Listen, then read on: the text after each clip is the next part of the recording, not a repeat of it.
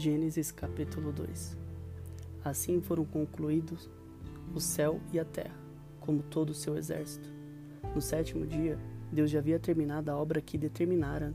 Nesse dia descansou de todo o trabalho que havia realizado.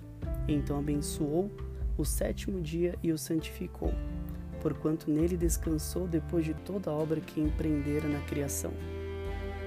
Esta é a história do início da humanidade, no tempo em que Vé Deus criou o céu e a terra. Não havia ainda brotado nenhum arbusto sobre a terra e nenhuma erva dos campos tinham ainda crescido, porque o Senhor não havia feito chover sobre a terra e não havia homem para cultivar o solo. Entretanto, fonte de águas brotavam da terra e regavam toda a superfície do solo.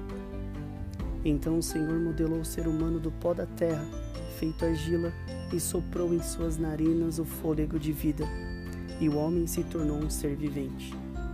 Ora, Yahvé Deus havia plantado um jardim na região do Éden, no Oriente, para os lados do leste. E ali colocou o ser humano que formara. O Senhor Deus fez nascer do solo toda espécie de árvores agradáveis aos olhos e boas para alimento e no meio desse jardim estavam a árvore da vida e a árvore do conhecimento do bem e do mal. Na região do Éden nascia um rio que irrigava todo o jardim e depois se dividiam em quatro.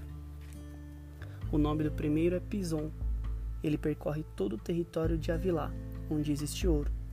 O ouro daquela terra é de pureza excelente, terra na qual se encontra o bidélio, raro perfume e a valiosa pedra ônix. O segundo que percorre toda a terra de Cush, é chamado de Gion. O terceiro, que flui pelo lado leste da Síria, é o conhecido rio Tigre. E o quarto é o grande rio Eufrates. Assim Yahvé Deus, o Senhor, tomou o homem e o colocou no jardim do Éden para zelar por ele e nele fazer as suas plantações. E o Senhor deu a seguinte ordem ao homem: comerás livremente o fruto de qualquer espécie de árvore que está no jardim. Contudo, não comerás da árvore do conhecimento do bem e do mal, porque no dia em que deles comeres, com toda certeza morrerás. Então declarou Yahvé o Senhor: Não é bom que o ser humano viva sem a companhia de um semelhante. Farei para ele alguém que o ajude e a ele corresponda. Sendo assim, o Senhor modelou do solo todos os animais selvagens e todas as aves do céu, e em seguida os trouxe à presença do homem para ver como estes os chamara. E o nome que o homem desse a cada ser vivo, esse precisamente seria seu nome.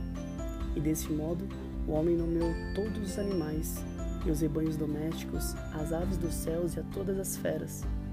Entretanto, não se encontrou para o próprio ser humano alguém que com, com ele cooperasse e a ele correspondesse intimamente.